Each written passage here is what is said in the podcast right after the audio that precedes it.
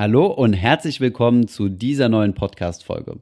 Heute hörst du den zweiten Teil von unserem Interview mit Marco und Stefan von Immocation.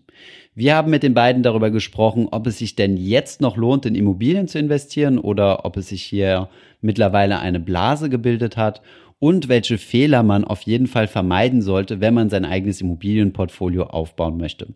Viel Spaß beim zweiten Teil mit Immocation.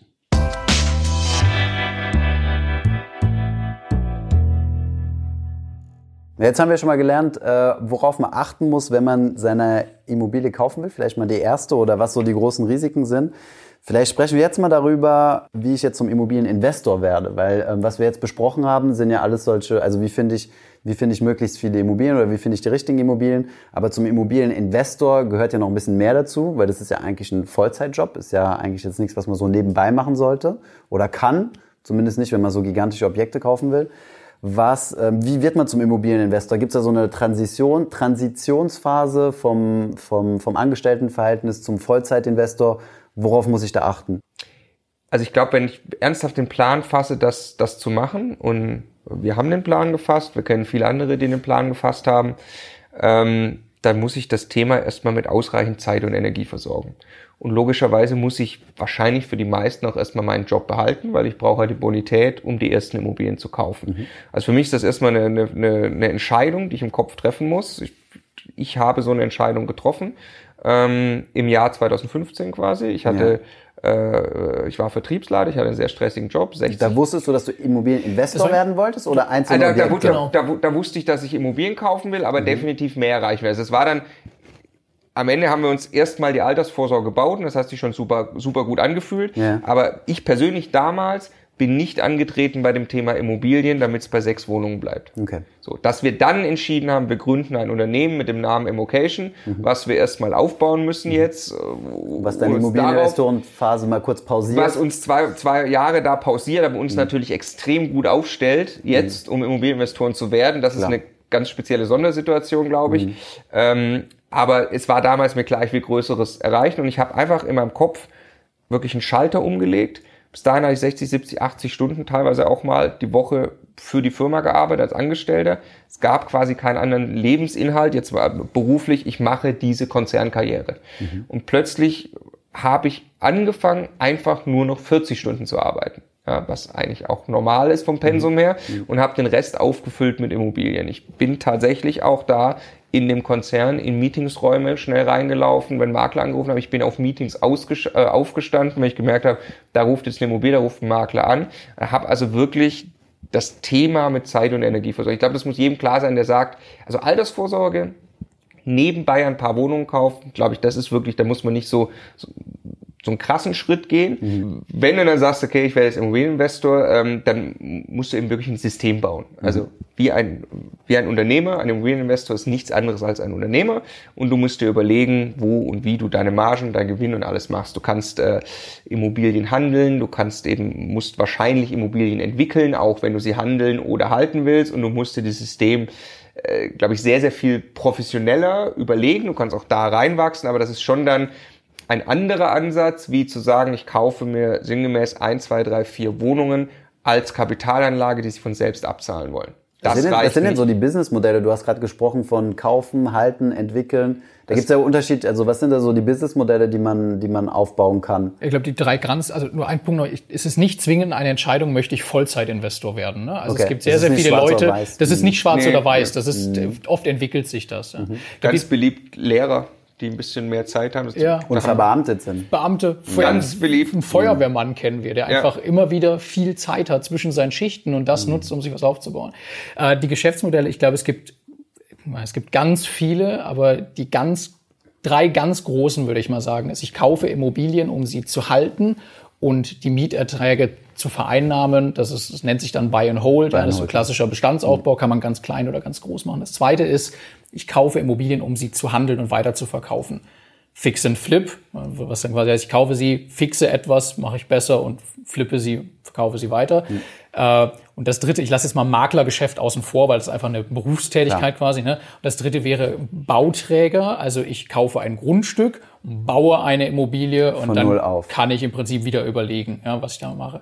Jetzt gibt's aber beliebig viele Unternuancen. Ich kann Immobilien kaufen, Häuser und kann die aufteilen in Eigentumswohnungen abverkaufen, Aufteilergeschäft. Ich kann eine Wohnung mieten mit Untervermietungserlaubnis und sie für mehr Miete weitervermieten. Das ist so Airbnb-Modelle. Ja, so Rent-to-Rent heißt das dann. Also es gibt wahnsinnig viele Nuancen, was ich mit Immobilien machen kann, aber die ganz großen sind, glaube ich, glaube ich, diese drei. Was macht ihr persönlich? Also wir, das ist, glaube ich, genau die richtige Frage irgendwie, weil es geht darum, welche Ziele setze ich mir. Ja, genau. Ja. Und das entscheidet sehr stark, also möchte ich einfach der größte Bauträger in der Region werden, wäre das so ziemlich die krasseste Entscheidung und das krasseste Ziel, was ich, was ich mir vornehmen kann. Startkapital. Äh, ja, genau. Das heißt, ich muss vielleicht erstmal fix and flip machen, ich muss handeln, ich muss irgendwie in die Branche reinkommen, ich muss mir einen Kapitalstock aufbauen, Beziehungen zu Banken. Also es wäre wahrscheinlich ein krasses Vorhaben. Ähm, ja gut, unser Ziel ist äh, so schnell wie irgendwie erreichbar dann von dem Einkommen aus Immobilien leben zu können, dass die Immobilie also Buy and Hold zu machen, Cashflow-orientiertes Buy and Hold, wo wir wirklich auch nicht erst im Ruhestand, sondern irgendwann sagen können, da kommt so viel Geld raus nebenbei, dass wir theoretisch nicht mehr arbeiten müssen, sondern nur noch können. Und dann kann man sich einen Plan machen, wie man da hinkommt und dann hat man zwei Engpässe, die Objekte zu finden und das, an das Eigenkapital zu kommen. Okay. Und, was, und ab einer gewissen Größenordnung die Finanzierung zu bekommen in dieser Dimension. Ja, ja, genau. genau ab der 1 Million, 800.000, 1 Million. Die genau, genau, genau. Und, und, und ein Engpass, der gerade ganz krass dazu kommt, sind Handwerker noch. Also Handwerker. Ist das so, ja? Ja, weil einfach, das, es boomt ja, der Bau boomt, Handwerker sind gefragt ohne Ende und du hebst halt mit Handwerkerleistung einfach Werte bei Immobilien. Wie löst man das, das Problem? Netzwerke? Du musst den, ja, Netzwerk. mehr bezahlen oder? Nee, ja, also ein Team aufbauen. Also die, die wir kennen, die das, äh, die das für sich gelöst haben, die haben äh, einfach ein, meistens auch zum Beispiel aus Polen kommend, äh, gute Allrounder, ja, also jetzt nicht den, äh, den deutschen Dachdeckermeister irgendwie, der mhm. allein, wenn der einmal anfährt, schon viel Geld kostet so. Mhm. Ähm, die haben dann wirklich so Trupps, äh, äh mit denen sie... Selbst angestellt oder einfach eine gute Beziehung zu... Gute Beziehung. Gibt, ja, gibt es, gibt es sowohl als auch. Also manche mhm. stellen ja wirklich an, wenn ich sage, ich habe jetzt genug Häuser und genug Umschlag immer.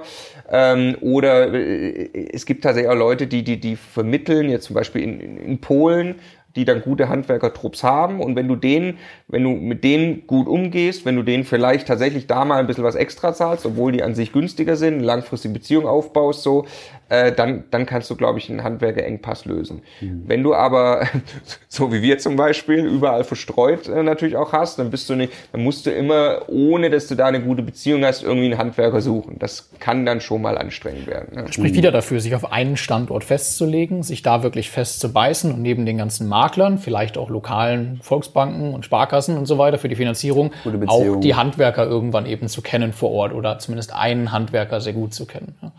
Genau. Also was hat das mit den Banken zu tun? Sorry, das hat ich meine einfach nur, ich meine, es hat verschiedenste Vorteile, sich festzubeißen an einem Standort. Ach so, die Handwerker plus die Bank plus, okay, verstehe. Genau. Wenn Aber ihr macht das ja nicht. Ihr seid ja jetzt an vier, vier Standorten. Wollt ihr euch langfristig auf einen konzentrieren?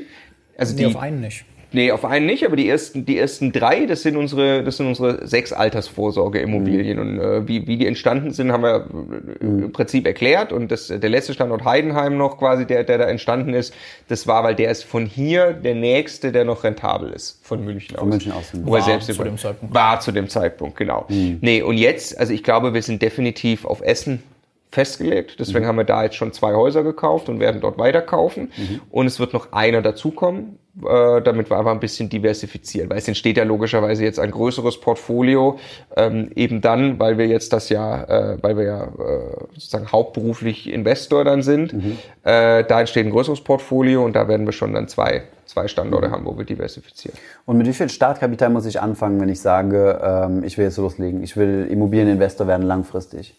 Gibt es da so eine, gibt's da so eine Zahl? Nee, ich glaube, du nee, also das ist, das ist, also natürlich tut dir Kapital gut, weil du stößt mhm. immer schnell an diese Eigenkapitalgrenze. Aber ich glaube gar nicht. Also wenn du jetzt wirklich diesen Plan fasst, das umzusetzen, fang an, rentable Immobilien zu bekommen. Fang an, dir einen sogenannten Dealflow aufzubauen, mhm. dass Leute dir Objekte zutragen. Und dann wirst du die verwerten, daraus wirst du Eigenkapital generieren. Manche wirst du vielleicht im Bestand behalten, andere wirst du aufwerten und weiterverkaufen.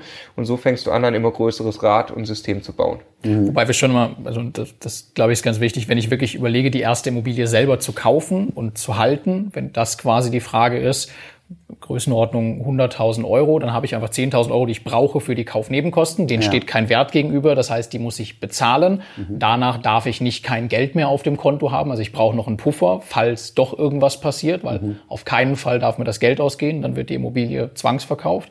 Äh, also sollte ich wahrscheinlich nochmal, das ist unsere Empfehlung, immer ungefähr 10.000 Euro über haben. Mhm. Daraus ist irgendwann von uns diese Zahl entstanden, 20.000 Euro, um eine erste Wohnung irgendwie bis 100.000 Euro zu kaufen und dann den Rest des Geldes, der über ist, nach den Kaufnebenkosten wirklich auf ein Konto, dass ich niemals für irgendwas anderes anfasse. Was jetzt nicht viel ist. Also 20.000 Euro ist jetzt nicht so viel Geld, um zu sagen, ich baue mir jetzt ein Immobilienimperium also. auf oder Portfolio. Oder ich fange an. Ich, ich, ich, das war ja gerade, was der Stefan gerade, glaube ich, hat es wirklich auch bezogen auf die klassische Altersvorsorge ja. Buy and Hold Immobilien. Ja. Jemand, der nebenbei parallel zu seinem Job sich mal eine Immobilie zur Altersvorsorge kauft ich gehe wirklich noch weiter und sage, also wer jetzt wer wirklich Investor werden will, da sage ich, der braucht theoretisch gar keinen Startkapital, der muss Zeit investieren, der muss mhm. sich professionalisieren, der muss Die 10.000 muss er ja trotzdem bezahlen, die, die Kaufnebenkosten. Die kannst du auch finanzieren lassen? Nee, nee, nee, nee, das, ich, ich würde eben sagen, der, Kauf, der geht jetzt gar nicht ins Grundbuch das erste Jahr. Ach so. Der baut nur einen Dealflow auf. Mhm. Der macht nur Weitergeben mit Tippgeber, ja, dann sucht er sich vielleicht einen Co-Investor, der die Bonität hat. Mhm. Ja, also ähm, wenn, wenn du jetzt kommen würdest äh, zu mir und sagen mhm. würdest, Marco, ich habe hier ähm, fünf Immobilien unter Marktwert, können wir zusammenkommen so, ich habe nur die Bonität nicht und habe kein Eigenkapital kann dir sagen, wir würden zusammenkommen. Ja, ja. also natürlich. Und okay. äh, dann würden wir uns irgendwie den Gewinn teilen, der da rauskommt, äh, und, und, und äh, wir würden das, äh, das vorhaben. Ach so großzügig bist du. Das ist jetzt keine kleine Tippprovision, nee. sondern du teilst ja tatsächlich äh, den, den. Ja, also wenn wir, wenn, wenn wir jetzt in ein Co-Investment-Modell gehen. Ach so. Ja? Vielleicht, vielleicht sagst du sogar noch dazu, du hast das Objekt und du hast auch Zeit, dich hinterher darum zu kümmern. Das Einzige, ah, was dir fehlt, ist Geld. Und wir sagen, naja, unser, unser größter Engpass ist im Moment Zeit, mhm. weil wir unternehmerisch sehr aktiv sind, aber wir haben Geld oder Bonität. Mhm. Wunderbar, lass genau. uns das zusammen. Und du machst die Arbeit, wir stellen das Eigenkapital und gemeinsam haben wir hinter eine Immobilie, die sich entwickelt. Also okay. genau, Tippgeber äh, würde ich quasi wäre nur in dem Fall, wenn ich, wenn ich oder wir danach die Arbeit hätten, wenn du aber auch noch die ganze Arbeit machst und wir nur Bonität und Eigenkapital stellen würde, ist der Deal typischerweise, da verhandelt jeder sein eigenes Zeug, ne? aber 50-50 äh, nachher zu machen. Okay, interessant. Jetzt, wo wir wissen, wie man ähm, zum Immobilieninvestor wird, stellt sich ja die Frage, lohnt sich das heutzutage überhaupt noch? Lohnt sich das jetzt im Jahr 2020 äh, in Immobilien zu gehen? Oder ist der Zug abgefahren mit, wie ihr schon gesagt habt, Städten wie München, Berlin, Hamburg, wo die Mietrenditen so gering sind, dass es halt eine reine Spekulation auf wachsende Preise sind? Wie seht ihr das? Das ist bestimmt ein Argument, was ihr häufiger hört, oder? Ja, es ist eine der, den ETFs auch. der meistgestellten Fragen, glaube ich, überhaupt. Und äh, also zuerst mal, wir haben jetzt ja viele zum Investor hin Strategien auch beschrieben, die sogar sehr, sehr gut in der aktuellen Marktlage funktionieren. Also gerade Fix and Flip funktioniert hervorragend. Also wenn ich an Immobilien komme im schlechten Zustand, das auch gerne in München, wo ich weiß, ich verkaufe die in drei Monaten wieder weiter und mache damit eine Marge, das ist wunderbar. Also mhm. Immobilienhandel boomt. Mhm. Ja, und das du eigentlich schon mehr ein Dealmaker als tatsächlich ja. äh, ein Investor, weil genau. das einfach nur einmal durch dein Buch Genau, ja. genau, das ist glaube ich ganz wichtig bei der Unterscheidung. Ja. Ganz genau. genau. So, Mache ich jetzt Buy and Hold, mhm. auch wirklich mit langfristig, lohnt sich das jetzt einzusteigen. Wir äh, hatten das äh, im Gespräch ja vorhin auch schon. Wir, glaube ich, sind alle drei keine Fans von, von Market Timing so. Also mhm. das will man nicht probieren. Wir würden immer sagen, rechnet sich die Immobilie in sich? Ist mhm. der Cashflow neutral oder positiv? Habe ich das so im Griff, dass da die Mieten nicht ausfallen? Passen die Rahmenbedingungen? Dann kann man das für Deutschland beantworten. In München, glaube ich, ist es extrem schwer. Es ist vermutlich unmöglich, ähm, so ein Modell hinzukriegen. Vielleicht noch mit Sondervermietungsmodellen möbliert und wer weiß, was die Politik in der Richtung macht. Ja. Also ich würde tatsächlich einen Standort wie München ausschließen, mhm. um jetzt eine Cashflow-Immobilie zu kaufen. Das okay. wäre für mich Spekulation. Mhm. Ich würde auch Standorte ausschließen auf dem Land, wo sie 10, 15 Prozent Mietrendite haben. Ich würde also genau in die Mitte irgendwo dazwischen gehen. Warum würdest du das ausschließen? Ich meine äh, wegen Zukunftssicherheit. Also da würde ich aber, da hätte ich aber Angst, dass ich in 30 Jahren noch vermieten kann. Ja? Mhm. Also ich sag mal irgendwo auf dem Land im Osten, wo man mhm. einfach weiß, die Bevölkerung schrumpft, die Orte, da, da habe ich dann irgendwann eine leerstehende Wohnung, die werde ich vermutlich nicht mehr vermietet kriegen. Okay. Und das ist natürlich ein hohes Risiko. Und Dazwischen gibt es unglaublich viele Städte und Standorte in Deutschland, wo das absolut sinnvoll und möglich ist. Und wahrscheinlich auch äh, noch sehr lange so bleiben wird. Okay. Wie seht ihr das Thema Blase? Das sagt, hört man ja immer häufiger, gerade in Bezug auf solche, auf solche Großstädte. Denkt ihr, da gibt's eine Blase? Sind die Preise gerechtfertigt oder? Es ist halt, es ist die große Glaskugel. Also was Blase meint ja, dass die Preise eigentlich sich so weit von der wirklichen Werthaltigkeit irgendwie entkoppelt haben, dass dann irgendwann diese Blase platzt und ein riesen Kollaps durch das System geht. Und jetzt sind gemäß die Immobilien von einem Tag auf den anderen nur noch 50 Prozent oder 60 oder 70 Prozent oder sowas wert sind, wie wir es in den USA gesehen haben genau, 2008. Ja. Subprime. So. Mhm. Es ist super schwer. Ne? Jetzt kann man hingehen und kann sich in München diese Entwicklungs... Ich nehme jetzt München, weil es in München am extremsten ist. Mhm. Berlin ist, glaube ich, die ganzen sieben großen Städte sind, ja. sind ähnlich. Wenn man sich das anschaut, klar, das hat sich extrem krass entwickelt. Viel, viel schneller als die Inflation sind diese Preise in den letzten Jahren gestiegen. Ja, bei manchen fragt man sich dann schon, ist das irgendwie noch ist das irgendwie noch äh, vernünftig, so viel Geld zu bezahlen für eine Wohnung oder für ein Haus oder sowas. Äh, die Mieten sind viel, viel langsamer gestiegen, deshalb sind die Renditen runtergegangen. Jetzt kann man sagen, okay, das ist vielleicht eine Blase. Jetzt, äh, andersherum, du hast uns vorhin auch in einem anderen Gespräch erzählt, wenn du dir Paris oder London anschaust, im Vergleich, dann ist eigentlich Deutschland total günstig, also auch München immer noch total günstig. Da könnte man genauso sagen, super Zeitpunkt einzusteigen, vielleicht verzehnfacht sich das noch oder verfünffacht sich das noch oder sowas. Ja? Mhm. Ich glaube, es ist wahnsinnig schwer. Was am Ende glaube ich, sehr wichtig ist, ist zu unterscheiden. Es gibt nicht den einen Immobilienmarkt, sondern es gibt ganz, ganz viele Immobilienmärkte. Der Markt Immobilienhandel ist schon mal ein anderer als Immobilien, die ich selber halten will. Essen ist was. Wohnen. Gewerblich, Wohnen, äh, Essen ist was anderes, also die Stadt Essen ist was anderes als München. Ja, und es kann sein, dass in München vorübergehend es aufgrund von Zinsveränderungen deutliche Rücksetzer gibt. Es kann sein, dass andere Städte davon weniger oder gar nicht berührt werden, weil einfach die Nachfrage so groß ist was am Ende zählt, ist zu verstehen, wie beurteile ich die eine Immobilie, mit der ich mich gerade beschäftige. Was ist mein Konzept? Was möchte ich mit der machen? Idealerweise habe ich noch eine zweite Idee. Was mache ich, wenn dieses erste Konzept nicht so gut funktioniert? Ähm, und dann kann man auch in dieser Phase noch immer lohnenswerte Deals machen, bei denen man sich keine Sorgen machen muss, glaube ich, dass einem das einfach ohne jedes Vorzeichen um die Ohren fliegt. Gibt es auch Fälle von, ähm, man, hört, man, hört, ja immer von Mieterhöhungen. Ja. Gibt es auch Miet, äh, wie soll ich sagen, Erniedrigung oder also Kürzungen? In, in, Kommt sowas in, vor? In 2008 ja. sind die Mieten nicht zurückgegangen. Mhm. Die sind ganz normal. Ja, der Finanzkrise, ne? Weiter nach, und während der, deswegen genau, deswegen mhm. sage ich es, also die mhm. Immobilienpreise haben so gemacht, mhm. die Immobilien sind ganz normal mit der Inflation weitergegangen. Die Mieten meinst du? Die, die Mieten, mhm. genau. Die Mieten sind ganz normal mit der Inflation weiter. Und das ist genau der Punkt. Ja? Mhm. Also es gibt, es gibt, es gibt zum Beispiel in Berlin, da gab es mal eine Zeit lang, ja. weil das so ein komischer Markt ist, da mhm. gab es Mieten, die wirklich runtergegangen sind. Jetzt kann man sich das, glaube ich, aber auch sehr einfach und sehr gut vorstellen. Was müsste denn passieren in so einer Krise, wo jetzt Immobilienpreise fallen, dass Mieten wirklich runtergehen? Die Leute müssten ja reihenweise aus ihren ausziehen. Wohnungen ausziehen und müssten sich in der Nachbarstraße, wo es gerade günstiger geworden ist, müssten sie wieder neu einziehen. Ja. Bis so eine Massenbewegung entsteht, müsste schon sehr, so ein Arbitragegeschäft macht keiner, ne? Wenn ja, ja. umziehen muss dafür. Also für Umziehen für, für fünf Prozent zieht kein, kein Mensch mhm. um. Und jetzt sind wir in München. Also es gibt ja auch, es gibt ja die, jetzt sind alle Wohnungen besetzt. Jetzt muss ja erstmal irgendwo was frei sein, damit so ein Prozess in Gang gehen kann, damit der eine irgendwie Reise nach Jerusalem auf den, auf den nächsten kann. Also es ist ein super zäher Prozess. Ich glaub, Wie ist das mit den Ausfallraten? Weil man kann ja einfach keine Miete bezahlen oder es ist ja Gut, kann man auch nicht. Ne? Also haben die, wie haben die sich entwickelt? Kennst du da Zahlen von 2008 oder?